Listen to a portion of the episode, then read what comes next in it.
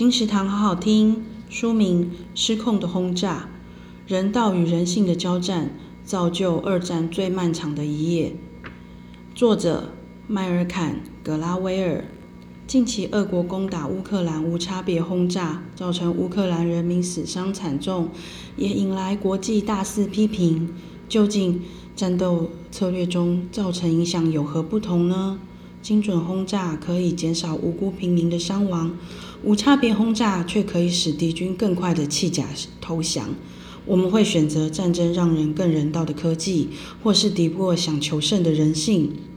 这本书讲述二战下最残忍的一面：背上绑着婴孩在逃命的母亲，停下来喘气，才发现自己的宝贝已经着火。民众紧抓住铁桥的一角，直到烫到他们受不了。只好松手坠向死亡，大批众生跃入运河，下场却是被后续跳入的数百人压住而溺毙。失控的轰炸，有时报出版，二零二二年四月。金石堂陪你听书聊书。